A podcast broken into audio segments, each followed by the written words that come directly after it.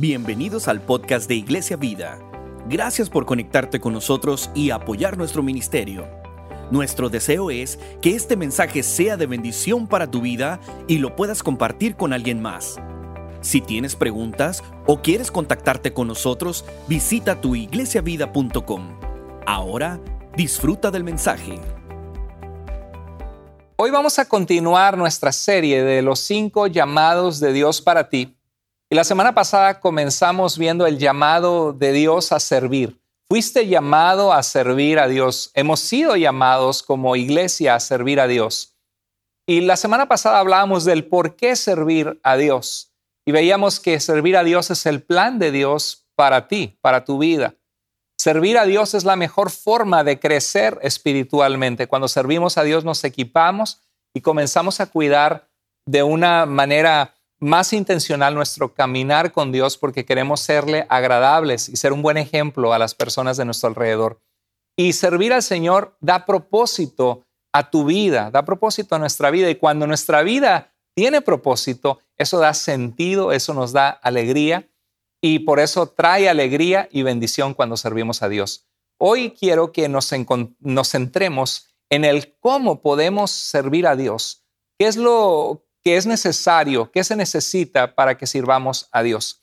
En 1 Corintios 15, 58, dice el apóstol Pablo hablando de la resurrección de Jesucristo, hablando de la realidad de que vivimos en un cuerpo que un día va a morir. Ahorita tenemos una pandemia mundial del coronavirus y tristemente cada día se escucha de más personas que pierden su vida por este terrible virus que está que está afectando a tantos países del mundo y a nuestro país donde vivimos nosotros también.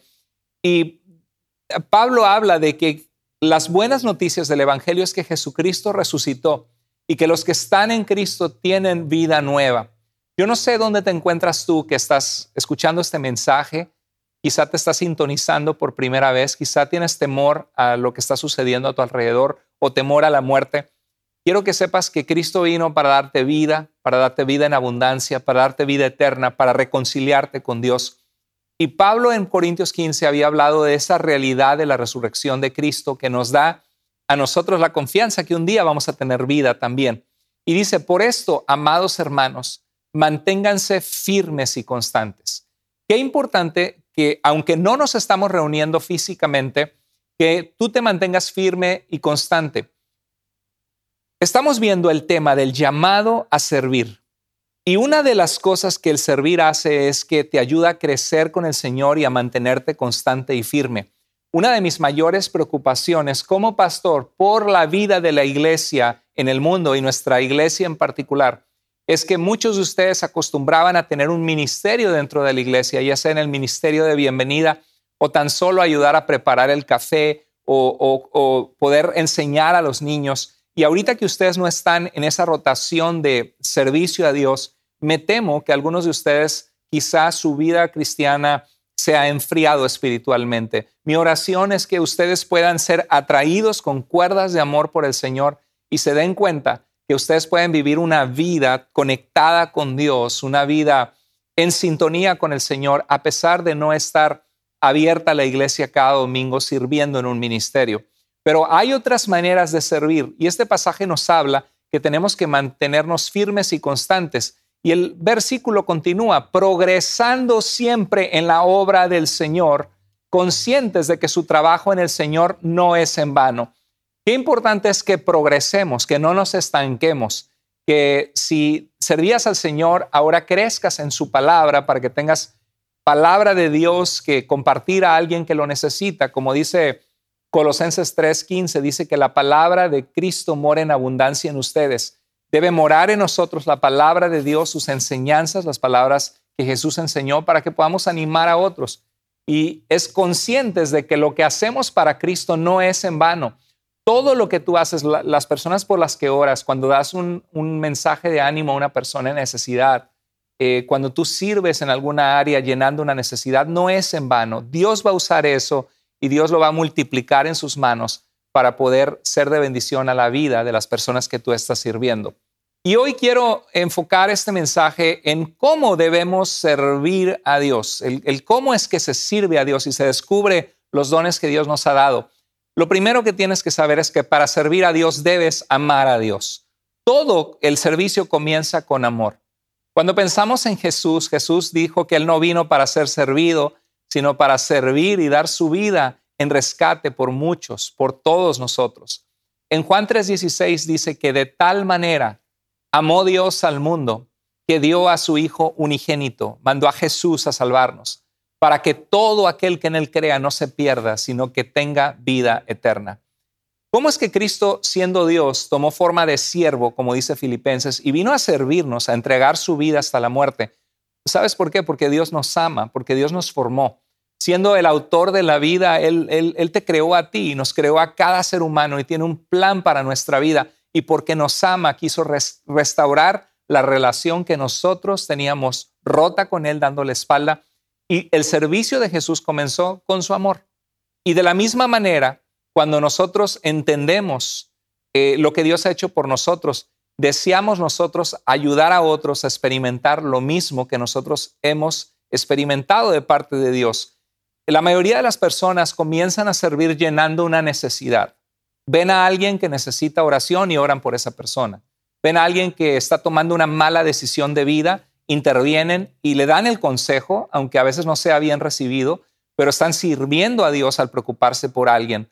Cuando ven que en la iglesia hay necesidad de enseñar a los niños, dicen, pues yo nunca lo he hecho, pero yo creo que puedo tomar la Biblia, ver la historia que nos dan, prepararla en oración y enseñarle a los niños un principio de Dios. Hay una necesidad que llenar y por eso están dispuestos, gracias a cada uno de ustedes que sirven en un ministerio, que lo han hecho en el pasado y que cuando Dios nos permita volver a juntarnos regularmente, sé que volverán al ministerio que ustedes antes hacían cada semana. Pero mientras tanto, que no sea una excusa que no nos congregamos cada semana físicamente para que tú dejes de usar tu vida, aún desde casa, para usarla como una ofrenda a Dios, para servir su reino, para servirle a Él. Lo primero para servir a Dios es entender lo que Él ha hecho en ti, de dónde te ha sacado, cómo te rescató de tus pecados, te dio vida eterna. Recordar la forma en que Dios ha llenado tu vida. Allí es donde el cristiano, por amor y gratitud, desea servir. Si tú no entiendes lo que Dios ha hecho por ti, va a ser muy difícil que tú quieras servir, servirle por amor y pensar en el bien de los demás. Servir a Dios es compartir con otros a Jesús porque estás agradecida, agradecido por lo que Él ha hecho en ti. Y es ser parte en la iglesia local participar en algún ministerio buscando que la misión de, Dios avance en el mundo. Hay mucha necesidad de Dios. En Hebreos 10:24, la palabra de Dios nos exhorta a que debemos preocuparnos los unos por los otros, estar pendientes de si mi hermana está tomando una mala decisión, si está en una necesidad, o si en mi iglesia hay necesidad de enseñar a los niños o inclusive cuidar un bebé para que no esté llorando a la hora del servicio y que el bebito esté bien atendido, bien cuidado, bien protegido, para que los padres puedan disfrutar el mensaje que Dios tiene para sus vidas y que no haya interrupciones. Es motivado por el amor, por ser parte de la causa de Cristo, cualquiera que sea el ministerio que tú haces, sea el cantar a Dios, el alabarle, es guiar a la congregación a la alabanza de nuestro Rey. Entonces, para servir debes entender por qué servimos. Debes entender el llamado que es bíblico para cada cristiano que Dios puso a los pastores y maestros para equipar a los cristianos para la obra del servicio que es de cada cristiano, para que todos edifiquemos eh, la iglesia, el cuerpo de Cristo, como se usa esta ilustración de un cuerpo con varias funciones y partes, así es la iglesia. Eh, Dios tiene el propósito de que tú sirvas. Tienes que entender ese llamado, el mandato de Jesús de servir, de enseñar y el propósito atrás de lo que hacemos, que es que las vidas sean restauradas con Dios. La segunda cosa que debes hacer para servir a Dios es buscarlo. Debes buscar servir, porque puedes amar a Dios. Yo sé que hay mucha gente que está oyendo este mensaje, que tú dices, pastor, yo amo a Dios con todo mi corazón, estoy agradecida, estoy agradecido de lo que Dios ha hecho, pero si yo te pregunto, ¿en qué ministerio estás? O, o cómo Dios está usando tu vida para servirle a Él, para servir a otras personas, quizá te quedarías eh, con una pausa larga y dirías, pues en realidad no lo estoy haciendo. Por eso es este, este punto importante en tu vida. Para servir debes buscar servir, debes querer servir, debes desear servir a Dios, porque si no deseas hacerlo, nunca va a suceder. Para servir a Dios se requiere una palabra, intencionalidad. Buscar servir se muestra de tres maneras y eso te va a ayudar en tu vida. Quizá tú dices, pastor, ya estoy convencido, estoy convencida, yo quiero servir a Dios, yo quiero construir tesoros en el cielo, yo quiero eh, hacer algo en mi vida para que tenga significado, algo para la eternidad, algo que cambie la vida de la gente. La pregunta, pastor, es ¿cómo descubro a qué me ha llamado Dios a servir? ¿Cómo descubro en qué lugar debo servir a Dios? Bueno, cuando tú buscas servir a Dios, hay tres cosas que tú tienes que hacer. Tienes que orar en primer lugar, tienes que reflexionar en qué dones te ha dado Dios, en qué facilidad te ha dado Dios o, qué lugar sientes que, que te sientes completo cuando sirves y tienes que probar varios ministerios. Tienes que orar, reflexionar y probar. Buscar un lugar para servir se muestra orando, reflexionando y probando. En primer lugar, es necesario orar porque tú vas a servir a Dios, no vas a servir a, vas a servir a las personas, pero tu motivación es el amor a Dios y porque Dios ama a la gente, tú vas a amar a la gente. Pero lo primero que tienes que hacer es orar. En la Biblia vemos que nuestro Señor Jesucristo, en Mateo 4, antes de comenzar su ministerio, pasó un tiempo de ayuno y oración, un tiempo de, de buscar la voluntad del Padre, de llenarse de la voluntad del Padre para poder comenzar su ministerio. Y eso podemos hacer nosotros también. Podemos orar, Señor, eh, quiero servirte. Dios, aquí está mi vida. No sé dónde voy a comenzar, Dios. No sé para qué soy buena. No, no sé para qué soy bueno. Pero una cosa sí puedes saber, Señor. Estoy dispuesta. Estoy dispuesto. El Señor Jesús en Lucas 6:12 dice que fue a la montaña a orar y pasó toda la noche en oración antes de nombrar a sus, a sus discípulos, a sus apóstoles de entre sus discípulos. Y es una decisión importante en tu vida. Tú también puedes pasar tiempo en oración y decir, Dios, ayúdame, dame sabiduría para entender, Dios, a, qué me has llamado tú. Pon en mi vida personas que puedan ayudarme. Inclusive, si ves a alguien que conoces, si eres una mujer, puede ser una mujer de Dios que tiene más experiencia que tú, que es una persona confiable o si eres un hombre, si conoces a un hombre que ama a Dios, que es una persona que, que ves que tiene un buen ejemplo de vida, que ha avanzado en la vida cristiana, que va más adelante que tú.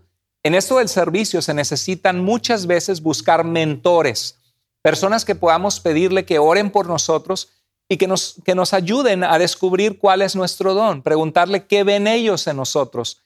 Eh, en la vida cristiana, los que servimos a Dios generalmente tenemos personas claves, personas que Dios puso en nuestro camino para llamarnos. Yo recuerdo mi pastor en la Ciudad de México, eh, hermano Juan Germán Ortiz, que me dijo, Carlos Andrés, ¿no te gustaría tomar una clase de apologética? Y yo le dije, yo no sabía en ese entonces qué era apologética. Y me dijo, es la defensa de la fe. Primera de Pedro 3.15 dice que estemos preparados para presentar defensa de la esperanza que hay en nosotros.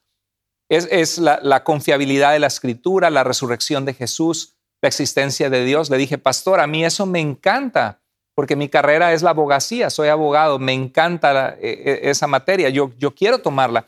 Y me acuerdo que mi pastor me dijo, no, yo le dije, eh, ¿cuándo va a ser la clase para tomarla? Y me dijo, no, si quieres tomarla tú para enseñarla en la escuela dominical de nuestra iglesia. Y la primera pregunta que dije, ¿quién yo? Yo creo que eso es muy común para muchos de nosotros. Muchas de las personas que tú ves aquí al frente predicando la palabra, quizá personas que tú admiras, que dices, qué bonito da la clase la hermana, el hermano, qué bonito predica, qué bonito enseña.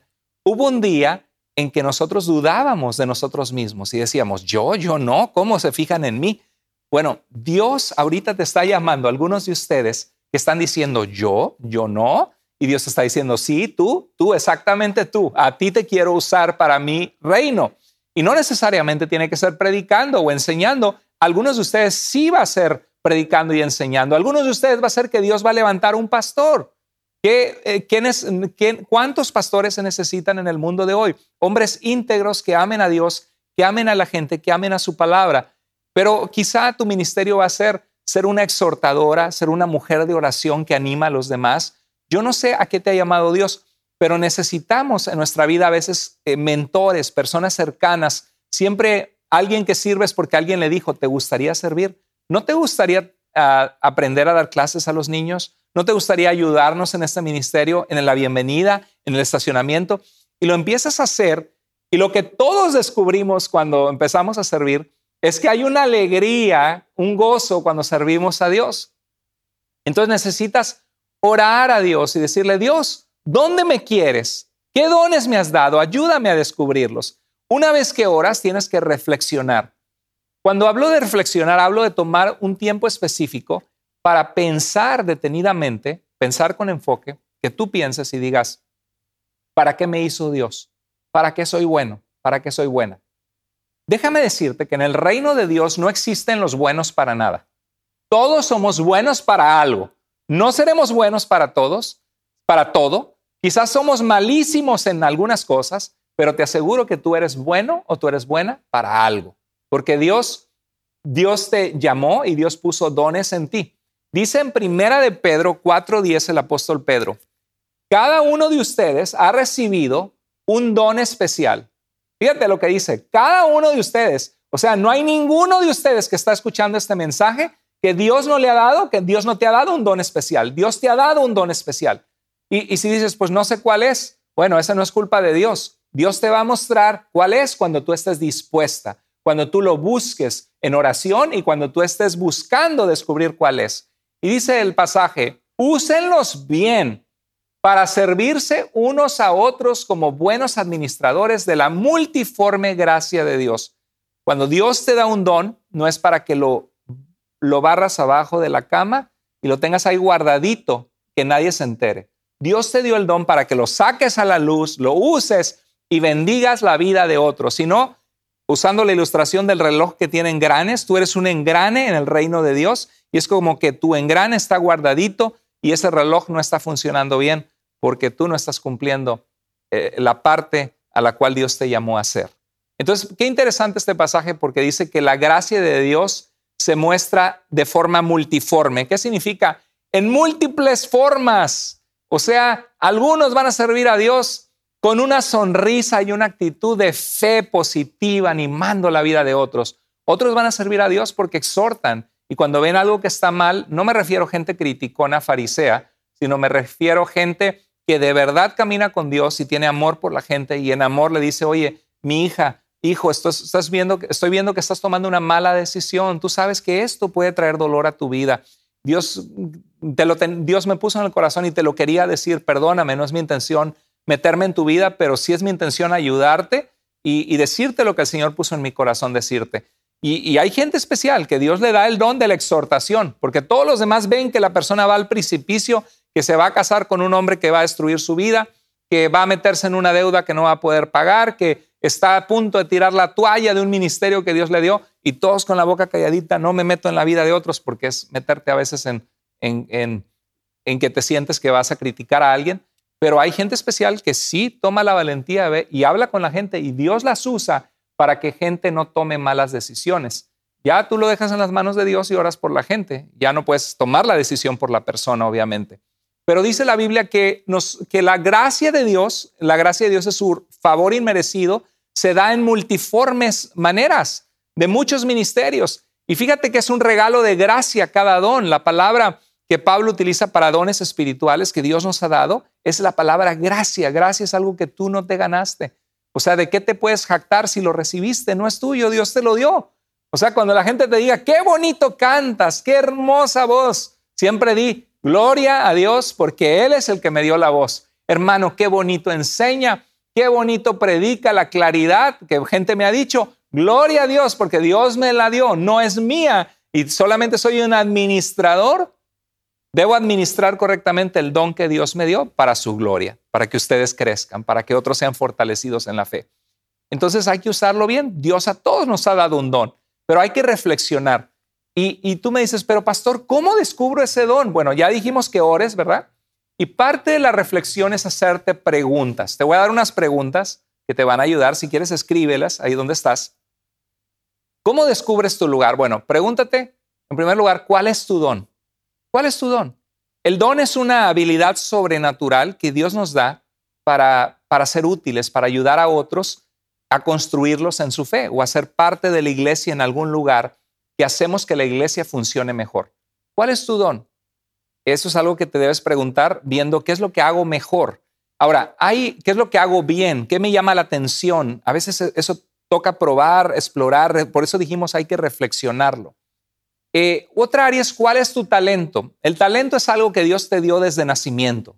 Quizá puede ser cantar, quizá puede ser la habilidad de relacionarte con la gente, tienes habilidad de facilidad de palabra para explicar, para enseñar, pero claro que muchas veces se traslapan porque hay dones que da el Espíritu de Dios, que Dios te habilita, te capacita cuando eres salvo, pero también Dios utiliza tus talentos que ya tenías desde que naciste.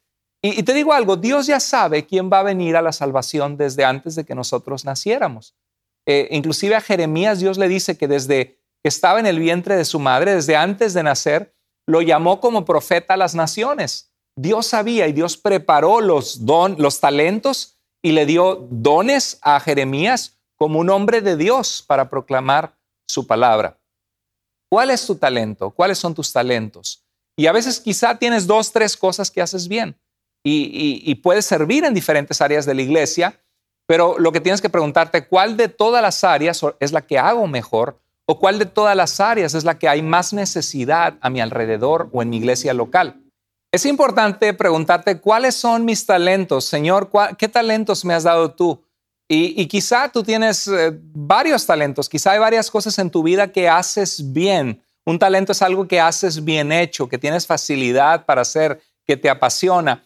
Pero ahí muchas veces te tienes que preguntar, ok, si tengo dos o tres cosas que hago bien, toco la guitarra muy bien ah, y, soy necesario en el grupo de alabanza, pero aparte también puedo facilitar un grupo de estudio bíblico. Entonces pregúntate, bueno, ¿en dónde es donde hago más falta en la iglesia? Si puedes hacer los dos sin ningún conflicto, adelante, eso depende de tu tiempo, pero, pero quizá también es donde hay más necesidad en el momento. Es algo que Dios te confirma y que otras personas confirman en ti. Entonces, ¿qué habilidades te ha dado Dios? ¿Qué tal? ¿Cuál es tu talento? ¿Cuál es tu don?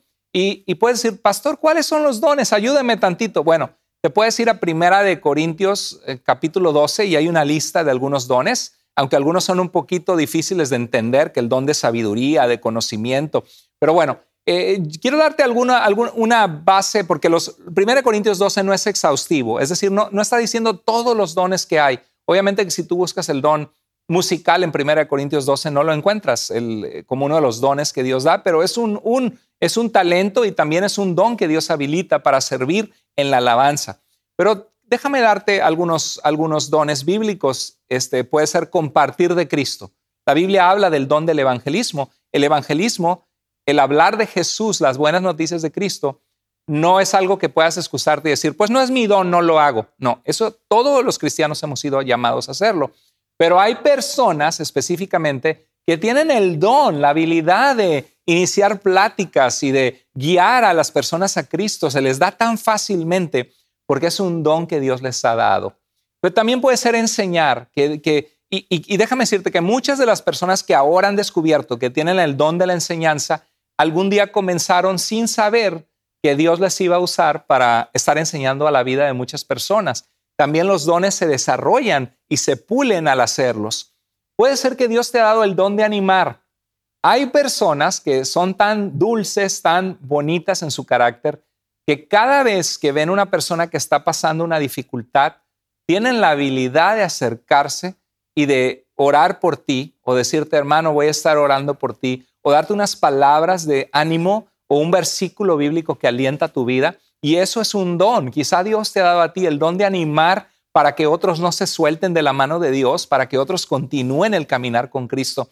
Quizá es exhortar, como decíamos hace rato, personas que ven que alguien anda mal y todo el mundo se queda callado por no ser entrometidos, pero Dios les pone en estas personas el corazón y el amor, claro, siempre y cuando lo hagan con amor, de acercarse y decir, oye, sabes que me preocupas, puedo orar por ti.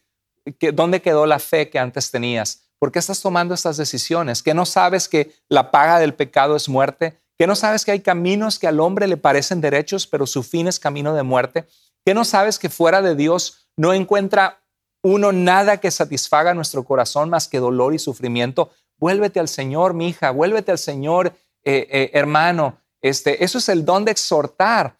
Quizá eh, hay gente que tiene el don de administrar, que pueden participar en la iglesia y ser buenos administradores, que son buenos líderes en coordinar equipos de ministerio, la rotación de los que van a servir en la bienvenida, de los que van a servir recibiendo a las personas, preparando café, son buenos en administrar y en liderar.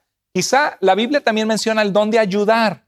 Quizá tú dices, bueno, yo pastor no, no, no hombre, digo las palabras y se me traban, este tartamudeo, eh, me enredo, eh, comienzo con una cosa y me voy con otra, no, no soy bueno para enseñar. Bueno, yo, pero es una persona que ayuda, que ve dónde hay necesidad y está siempre pensando en cómo ayudar la obra de Dios, en cómo ayudar a las personas. Es un don hermosísimo el ayudar. Jesús dijo que muchos de los que son vistos por los hombres como últimos serán los primeros en el reino de Dios, porque Dios lo que ve es el corazón y la fidelidad. Dios no te va a medir con cuántos dones te dio o qué tan asombrosos eran tus dones, sino qué hiciste con lo que te fue dado, qué hiciste con la vida cristiana que Dios te dio. Hay otros que tienen el don de la hospitalidad. Eh, yo conozco aquí en la iglesia por lo menos tres personas que abren su casa y hacen pozole, bueno, antes que fuera la pandemia, claro está, y hacen pozole y nos invitaban a veces los domingos y, y la casa llena con 20, 30 personas. Y hay gente que con tres personas ya no puede porque no es su don la hospitalidad, este, ni saben preparar comida y, y hay gente que lo hace con tanta facilidad y se cree el compañerismo en esa casa. Hubo relaciones que formaron, eh, que, fueron de bendición, porque se daban pláticas espirituales en medio del compañerismo. Hay gente que tiene el don de la fe. La fe es la certeza de lo que se espera, la convicción de lo que no se ve. Y hay gente que aún no suceden las cosas y aunque todo está en contra, le creen a Dios, confían en Dios y te dicen, hermano, ánimo, todo va a estar bien. Dios tiene el control. Y de verdad, y sé que el Señor nos va a dar esto y tú, tú, tú te quedas, pero ¿cómo? ¿Cuándo? Y así como lo dijeron, así sucede porque le creen a Dios y esa fe ah, produce que otros también confíen en Dios. Hay unos que tienen el don de la generosidad, el don de dar a Dios y que, y que, y sabes una cosa, bendicen y bendicen y bendicen.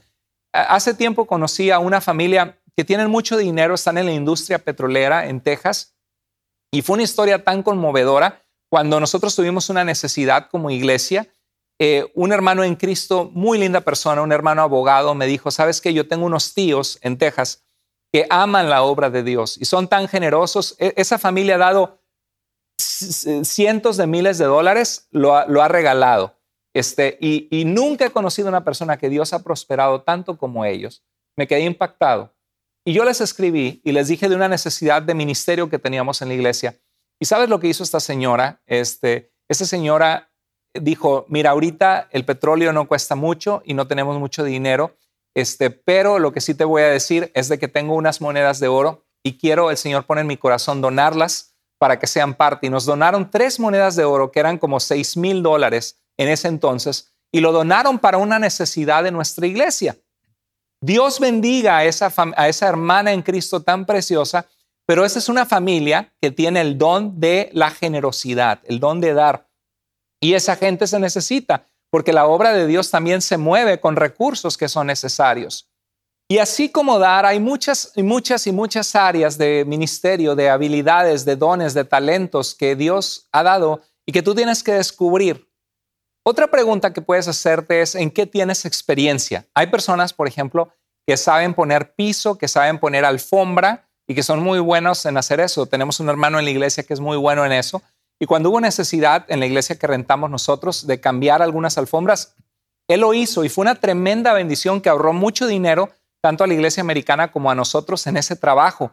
Recuerdo cuando en nuestra iglesia hicimos también la cafetería entre las dos iglesias. Hubo personas que tenían la experiencia en la construcción de la iglesia americana y de nosotros. Y Dios nos permitió tener una cafetería muy bonita, que es ahí donde muchas relaciones espirituales eh, se formaron donde gente venía y recibíamos a la gente nueva y le invitábamos a caminar con Cristo. Entonces, a veces Dios nos da facilidad en cierta experiencia que nos ha dado. Quizá tú eres un líder en el mundo de los negocios, quizá eres el dueño de un negocio Y Dios te da toda esa habilidad administrativa de pensar, en inglés dicen the big picture, ver, ver, ver hacia dónde vamos, la visión total y poder saber cómo las piezas se encajan y dirigir ministerios. Y, Dios te está llamando a servir en eso, yo no sé. Eh, quizá eres una maestra, un maestro afuera en un salón de clase, pero nunca has enseñado la palabra de Dios y Dios te ha dado esa experiencia para que la traigas al Evangelio, claro, no solo para que la gente crezca en conocimiento, sino que crezca en carácter, que nos parezcamos a Cristo, que experimentemos a Dios en nuestra vida. Otra pregunta que puedes hacerte es, ¿dónde está tu corazón? Eh, ¿Qué te apasiona hacer? ¿Qué es lo que amas hacer? Hay gente que dice, a mí me encanta trabajar con los jóvenes. Hay mucha necesidad en la juventud hoy día. Jóvenes que están tomando malas decisiones, que están ahorita mismo en drogas y los padres no saben que sus hijos están en drogas. Hay, jóvenes que están tomando malas decisiones, durmiendo con la novia, eh, muchachas que están con heridas en su corazón por malas decisiones quizá Dios te manda a trabajar con adolescentes o con jóvenes adultos. A mí me encanta mucho, es algo que, casi no lo, no he compartido con nadie, pero me gusta mucho trabajar con jóvenes adultos, porque están comenzando en la vida decisiones que yo ya tomé, que he aprendido, y me gusta mucho compartirles consejos de vida en cuanto a escoger pareja, en cuanto a su matrimonio, en cuanto a sus finanzas, en cuanto a su profesión, e, e, es algo que me, atrae, me llama la atención, me, encanta la oportunidad de entrenar jóvenes que veo que Dios levanta como predicadores o como siervos de Dios, me apasiona y es algo que quisiera tener más tiempo para hacerlo más. Hay ah, gente que dice, a mí me encanta trabajar con los niños, son tan tiernos, tan lindos y me gusta enseñarles la palabra de Dios, aprendo mucho de ellos cuando enseño a los niños. Hay gente que dice, a mí me encanta la alabanza, quiero alabar a Dios, claro, siempre y cuando canten bonito y tengan el don, el talento. Hay gente que, le encanta, que quiere enseñar, quiere una oportunidad de enseñar y no ha podido encontrarla. Y, ahí hay que tener cuidado porque a veces hay gente que cree que tiene el don y no lo tiene. Eh, hay gente que dice, a mí me gusta ayudar y, y, me apasiona ayudar, me encanta tener gente en mi casa. Bueno, pues abre tu casa para un estudio bíblico, para que haya discipulado de gente que camina con Dios. Eh, es parte del descubrimiento. Cuando encuentras tu lugar, el lugar donde Dios te llamó, bendices a otros y te sientes bendecido. Bendices a otros y te sientes bendecida. Esa es la clave cuando encuentras el lugar para el que Dios te hizo, el llamamiento de servirle, eh, que, es una bendición poder ser parte del crecimiento espiritual de otros y otros lo reciben bien. Cuando disfrutas hacer lo que haces y otros reafirman lo que haces, has encontrado tu lugar. Porque no sé, hay gente que cree que canta, por ejemplo, y, quiere cantar con todo su corazón. Yo quisiera cantar, hermanos. De verdad, les prometo que me encantaría haber nacido con el don del canto. Quizá no sería predicador, sería cantante cristiano. Pero sabes que no me llamó Dios a eso. No estaría predicando la palabra ahora. Entonces tengo que estar contento con lo que Dios me llamó a hacer y reconocer mi lugar y saber que si no canto, no canto y no tengo nada que estar haciendo en un grupo de alabanza. Hay gente que cree que enseña y por más que quiere enseñar, se, se tropieza en las palabras y, no tiene un tren de pensamiento en la enseñanza y Dios no le llamó a enseñar. Ahora hay gente que sí tiene el don, pero no tiene el carácter, que, enseña y puede enseñar, pero tiene una actitud de falta de ser enseñable. Es absurdo una persona que quiere enseñar a otros, pero que él no se deja enseñar. Y hay gente así. Y yo como pastor, si yo veo a alguien que quiere enseñar, que me cita la Biblia y me cita, me da citas y no sé si quiere que yo le dé una oportunidad de trabajar con la iglesia enseñando, pero yo veo que cuando hablo con él no es enseñable, no es humilde, créeme que yo no lo voy a poner al frente, porque sería un error poner una persona que no es humilde al frente de la obra de, un grupo en la obra de Dios. Y quizás se van de la iglesia o se quedan resentidos conmigo y dicen, ¿por qué el pastor nunca me tomó en cuenta? Y no es, y créeme que yo me muero de ganas de tomarlos en cuenta, pero es la actitud la que tiene que cambiar tu, conducta, tu buen testimonio, la forma en la que tratas a otros, que, se note que eres una persona que eres capaz de aprender de otros, que preguntas, que te interesas, no solo que quieres enseñar a todos, sino que sabes escuchar. Entonces yo veo, ok, aquí hay un hombre, aquí hay una mujer apto, apta para poder ser usado por Dios. Bueno, después de orar y después de reflexionar en estas preguntas que te di en este día, lo que tienes que hacer ahora es probar. Solo hazlo, comienza a buscar oportunidades. No solo es desearlo, sino es hacerlo. Debes probar para descubrir tu lugar. Y a veces lo que creías que te gustaba, una vez que pruebas, te das cuenta que no era el lugar para ti. Lo hemos visto en la iglesia, gente. Yo pensaba que me gustaba trabajar con los niños o con los jóvenes y no era mi lugar. Ahora, puedes tener el deseo de hacerlo, como dijimos, pero no el don o no la capacidad. O descubres que no era donde estaba tu pasión, pero no lo hubieras descubierto si no lo hubieras probado. Toda la gente que yo veo ahora sirviendo al Señor comenzaron probando en donde había necesidad. Otra vez, todo comienza con amor a Dios y amor a tu iglesia. Donde ves que hay necesidad, comienzas a servir.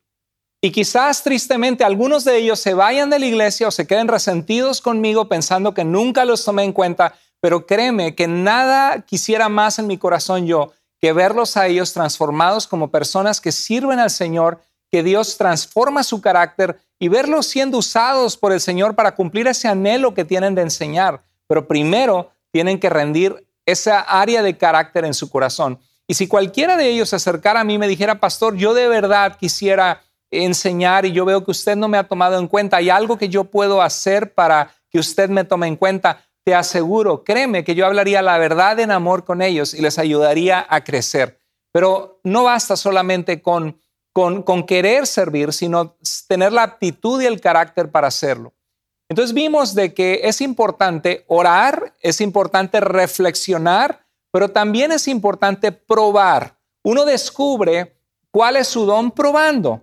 Todas las personas que yo conozco hoy día que están en algún ministerio de la iglesia, yo les veo que comenzaron probando en diferentes lugares, viendo qué área es la que sentían que eran más útiles al Señor. Generalmente comenzaron sirviendo porque había una necesidad que llenar y dijeron, yo quiero ser parte porque yo amo a Dios y amo a la, la obra local de nuestra iglesia y si necesitan voluntarios con el Ministerio de Niños, cuenten conmigo.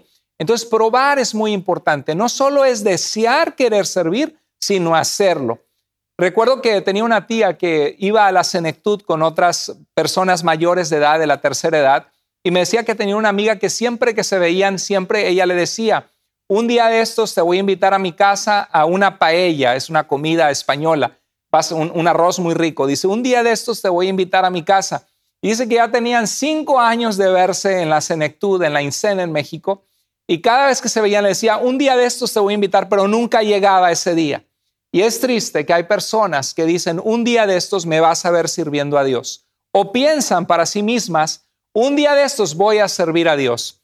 Pero sabes que deja de decir un día de estos y comienza a hacerlo. Debes comenzar, solo comienza con algo, orando por alguien, hablándole por teléfono a una, una persona. Debes probar ministerios y, buscar ver qué es lo que haces mejor, qué llena tu corazón, dónde la gente identifica que encajas. Escuchaba yo esta ilustración de que así como la Biblia dice que tenemos un cuerpo con diferentes miembros, imagínate que una oreja, imagínate qué, harías tú si me vieras con una oreja aquí en la barbilla o con una oreja en la frente. Dirías, algo está fuera de lugar, ¿verdad? Porque no va la oreja en la frente, la oreja va aquí para poder escuchar o me vieras con un ojo en la frente como cíclope, sería algo rarísimo, ¿no? Bueno, así en la iglesia hay gente que quiere enseñar y no enseña, hay gente que quiere cantar y no canta, hay gente que quiere estar en la bienvenida y no sonríe. Entonces, e, es importante encontrar tu lugar dentro del cuerpo porque te aseguro que hay un lugar, pero tienes que descubrirlo. Y para eso tienes que probar diferentes lugares para encontrar tu lugar donde vas a poder estar a gusto y donde vas a poder ser útil en el reino de Dios. Recuerdo la historia de este oso que se metió a una casa y probó diferentes camitas y dijo, no, esta me queda muy chica, esta me queda muy grande, hasta que encontró su cama perfecta donde podía caber, una historia infantil. Yo creo que así nosotros probamos ministerios hasta que encontramos eh, dónde servir. Ahora hay ministerios fuera de la iglesia, ¿eh? donde tú eres parte de la iglesia hablando de Jesús. El evangelismo es uno de ellos. El evangelismo es un ministerio que no haces, en, se hace en la iglesia, pero se hace principalmente en tu trabajo, en los lugares a donde Dios te lleva afuera, donde te encuentras con personas y dialogas y hablas de Jesús. Hay ministerios raros que el común denominador de las iglesias no tienen lugar para esos ministerios, eh, por ejemplo, el ministerio de producir cine cristiano. Eh, recuerdo los hermanos Kendrick que hicieron la película de Fireproof, a prueba de fuego, hablando de un matrimonio que se restauró, o Courageous, este tipo de películas que tocan las fibras de las personas a través de la cinematografía y llevan a miles y miles de personas a Cristo o a reflexionar. Hay eh, hombres también que son hombres de negocios prósperos, que, hacen mucho dinero y todo lo que tocan prosperan. Y Dios usa esa plataforma para hablar con personas influyentes en el mundo de la política, de los negocios y hablarles de Jesucristo. O quizá a través de la bendición de su negocio, ellos bendicen la obra de Dios y con su ofrenda hacen que la iglesia pueda sostener a más misioneros o a personas que sirven en la iglesia de tiempo completo. Entonces hay diferentes áreas donde puedes servir que Dios te habilita, pero algo puedes estar seguro, todo lo que Dios te da es para su gloria, para su honra, para su reino. Quisiera mencionar también de que para servir a Dios debes amar a Dios, para servir a Dios debes buscar, para buscar cuál es tu lugar donde vas a servir y para servir a Dios debes tener compromiso. Puedes amar a Dios y no estar buscando dónde servir y nunca vas a servir. Puedes amar a Dios y buscar un lugar donde servir, pero si no tienes compromiso no va a servir mucho. No basta solo con amar a Dios o solo con tener talento o solo con tener potencial. Necesitas compromiso, querido hermano, hermana en Cristo. El compromiso es que estás vendido a la causa de Cristo. Esa expresión significa que estás amando las cosas del Señor y sabiendo que todo lo que tienes es de Dios, que la eternidad se trata de Él y que tú quieres vivir para su gloria, para que otros le conozcan y para que la iglesia funcione y muchas vidas sean restauradas. Cuando no hay compromiso en una persona que quiere servir o que dice que quiere servir, cuando no hay compromiso, no te esfuerzas, no muestras interés y no pones servir a Dios en prioridad. Dices, alguien más lo va a hacer. Oye, pero te tocaba la clase con los niños hoy. Sí, pero me quedé a lavar ropa. Alguien más me va a cubrir. Y la pobre hermana en Cristo, que ya había cubierto a otras hermanas que no habían venido en las semanas anteriores, tú no viniste y otra vez tiene que cubrir. Y van tres mensajes que se pierde de estar en el servicio. Es que así sucede. Cuando el cuerpo de Cristo no funciona, se le sobrecarga a uno de los miembros. Si, por ejemplo, si esta mano no funciona, ¿qué voy a hacer cuando cargo una bolsa pesada del supermercado? Voy a usar solo la mano que sí funciona y esta mano va a tener que cargar más porque la otra no me sirve. Y a veces así pasa. Dios te ha puesto como una mano en el cuerpo de Cristo para ser una persona más que está animando, que está sirviendo, que está en algún ministerio echándolo a andar. Pero como tú no tienes compromiso, lo que haces es que las pocas personas que sirven se sientan sobrecargadas y más cansadas porque tú no estás cumpliendo el llamado que Dios te, te dio. El camino de la vida cristiana, déjame decirte algo muy triste, está lleno de personas con gran potencial que se quedaron a medio camino viviendo vidas improductivas. Yo he conocido personas que digo, este hombre sería un tremendo pastor, este hombre sería un tremendo predicador. Esta persona sería un gran líder de jóvenes. Y ves el potencial clarito, clarito, que Dios les llamó a eso. Pero ¿qué pasa? No tienen compromiso. Quizá no tienen un amor por el Señor tan profundo. Así como aquel hombre rico que Jesús le dijo, vende lo que tienes y sígueme, y se fue entristecido. Hay gente que ama más el mundo, que ama más sus, sus ideas egocentristas que pensar quiero que mi vida cuente para algo en la eternidad, quiero servir a Dios. Y la vida cristiana está llena de personas con potencial que nunca cumplieron el llamado de Dios para su vida. Querido hermano, hermana, el compromiso es necesario porque tendemos a ser egocéntricos, pensamos solo en nuestras cosas. Entonces necesitas compromiso para tomar la cruz, seguir a Jesús y tomar la responsabilidad del llamado, de cumplir el don que Dios te ha dado y servir a la iglesia. El compromiso es necesario porque servir tiene retos, porque hay obstáculos. A veces sentimos, ay, servir a Dios es algo celestial, es algo divino, y sí es divino, pero trabajas con gente pecadora. Hay obstáculos, hay desánimo, hay heridas en el camino. No todos le entran a servir a Dios. Por eso Jesús nos dice que roguemos al Señor de la mies, de la, de la cosecha, que envíe obreros a su cosecha porque en realidad los campos están listos, hay necesidad de Dios, hay gente que está buscando respuestas, pero hay poca gente dispuesta a ir a buscarlos con el amor de Dios y hablarles. Hay gente que quiere disfrutar el servicio, pero que no quiere, que quiere que enseñen a sus hijos, las maestras voluntarias, pero que ellas, teniendo tres hijos, no son capaces de decir, yo soy voluntaria para una vez al mes enseñar a los niños o ayudar como asistente de una maestra. ¿Te fijas? Son personas que están pensando recibir, pero no dar. A servir a Dios no todos le entran. Hay gente que es coordinadora de maestras y dice, qué bonito servir a Dios. Y de repente llegan con mi esposa, que es la directora del Ministerio de Niños, y dicen, hermana, pero la maestra no vino y no cumplió y tuve que entrar a servir. Hermana, pero una mamá este, se molestó que fuimos a buscarla porque su niño estaba llorando y a lo mejor se va a ir de la iglesia. Y la gente no, no toma en cuenta que servir a Dios hay retos difíciles. El reto de servir involucra heridas, el potencial de ser lastimado por alguna persona en la iglesia, a lo mejor hasta por tu pastor y por tu líder. Que Dios me libre a mí de haber lastimado a alguien. Nunca ese es mi, esa es mi corazón. Yo quiero ser un pastor que ama a la gente, que cuida a la gente, pero aún así no soy Dios, no soy perfecto, no lo veo todo, no sé lo que todo el mundo está pensando o creyendo que percibe, no lo sé. Por eso ahí es donde entra el amor de venir y hablar con alguien. Si sientes que alguien te ofendió, dice la Biblia, si tu hermano peca contra ti, ve y habla con él. Te aseguro que si alguien me dice, pastor, me sentí ofendido por usted, te aseguro que le voy a pedir perdón, le voy a pedir una disculpa y voy a buscar enmendar si en algo le fallé.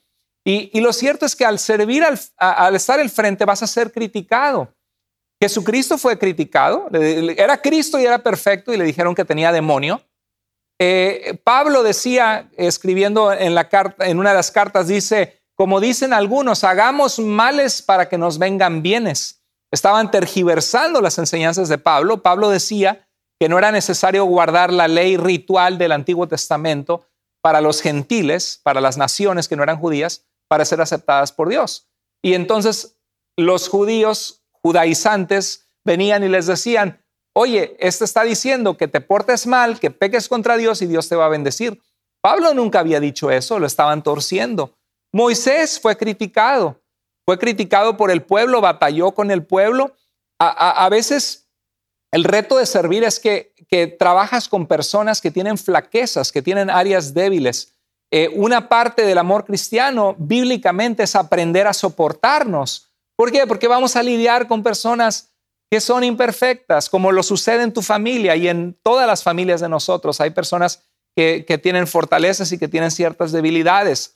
Hay personas que tienen orgullo, que tienen pecado. Trabajas con gente imperfecta, gente difícil.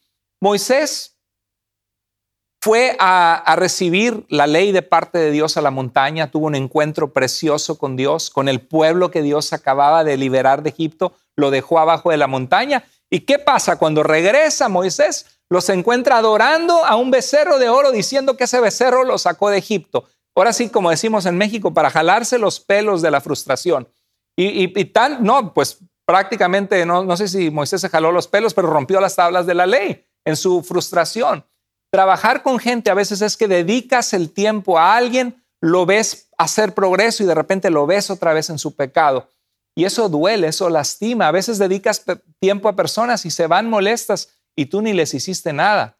Eh, vemos que Moisés mismo fue criticado por, sus, por su hermana Miriam y su hermano Aarón, por una esposa que él tenía. Y sus propios hermanos lo criticaron, el pueblo lo criticó. Y en las mismas familias hay personas con debilidades. Por ejemplo, uno es desordenado en la familia. ¿Quién es el desordenado de tu familia? Que deja su cuarto desordenado, deja las cosas afuera. Este, hay uno que es perezoso. Hay otro que es difícil. Hay otro que es eh, enojón, ¿no? Hay otro que a veces dice mentiritas blancas, dicen por ahí, o tiende a mentir y dice, no sé si creerle o no creerle porque me ha mentido, ¿no? Hay gente en la familia que toma malas decisiones. Bueno, en la iglesia es igual.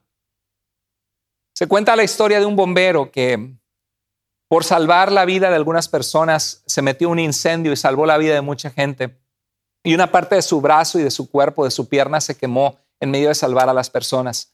Y un, reportero le preguntaba, ¿te arrepientes de hacer este trabajo al ver cómo tu, tu brazo y tu pierna se quemó? Y él dijo una respuesta muy sabia, cuando decidí ser un bombero, sabía cuáles eran los riesgos y cuál era mi llamado. Y estoy contento que salvé la vida de mucha gente y cumplí el llamado que Dios hizo a mi vida.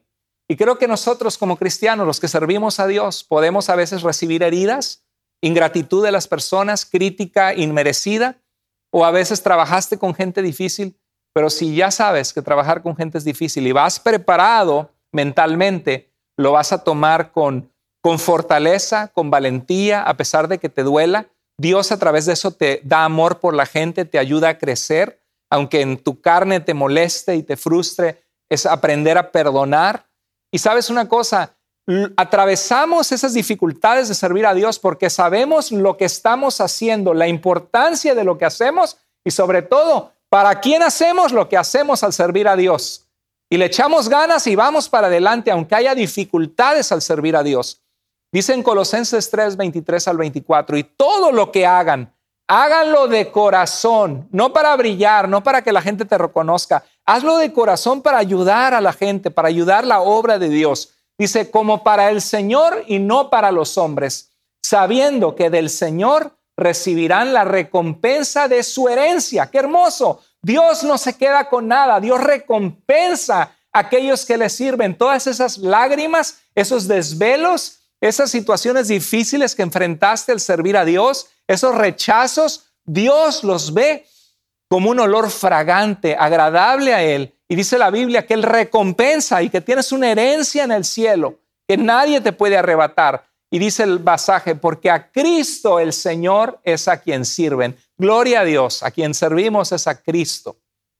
Queridos hermanos, Dios te llama al compromiso. Dios quiere vidas comprometidas con Él. Hubo un misionero, David Livingstone, que fue un misionero pionero en África. Caminó más de 29 mil millas predicando el Evangelio. Su esposa murió en el ministerio de él en África. Él podría haber estado resentido y enojado con Dios.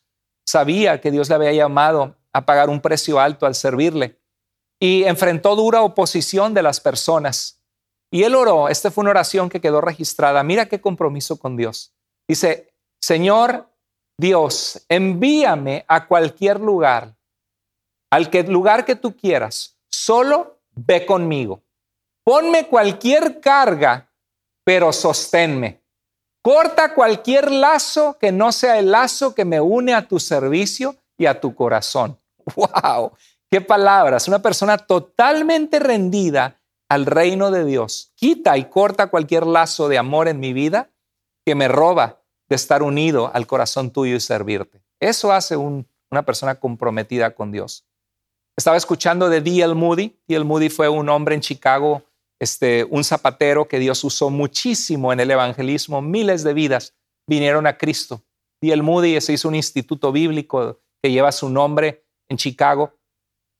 Y cuando él estaba comenzando su ministerio, teniendo ese fuego en su corazón que él sabía que nada más le llenaba más que servir a Dios, escuché un predicador hacer esta declaración.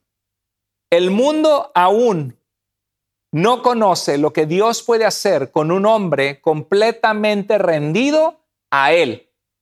Esa noche Moody dijo, por la gracia de Dios, yo seré ese hombre. Él tenía el anhelo de ser usado por Dios y hasta el día de hoy escuchamos de D.L. Moody, leemos sus instrucciones a sus estudiantes de predicación. Eh, eh, es un hombre que tocó, que impactó la historia de la iglesia.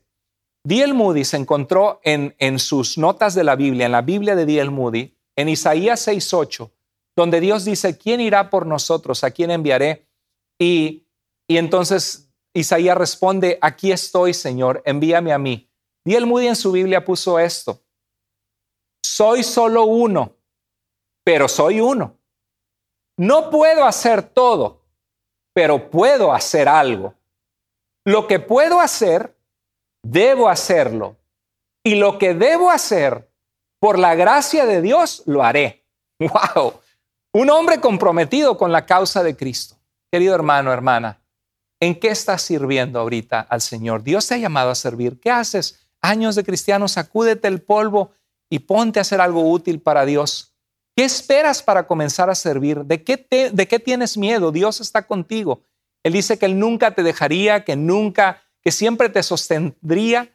El Jesús dijo, Él estará con nosotros todos los días hasta el fin del mundo. Recibirán poder cuando venga sobre ustedes el Espíritu Santo y me serán testigos en Jerusalén, Judea, Samaria y hasta lo último de la tierra. Tú tienes poder en tu vida si tienes a Jesucristo. El Espíritu de Dios está contigo y te ha habilitado para servir. ¿Cómo puedes comenzar a servir?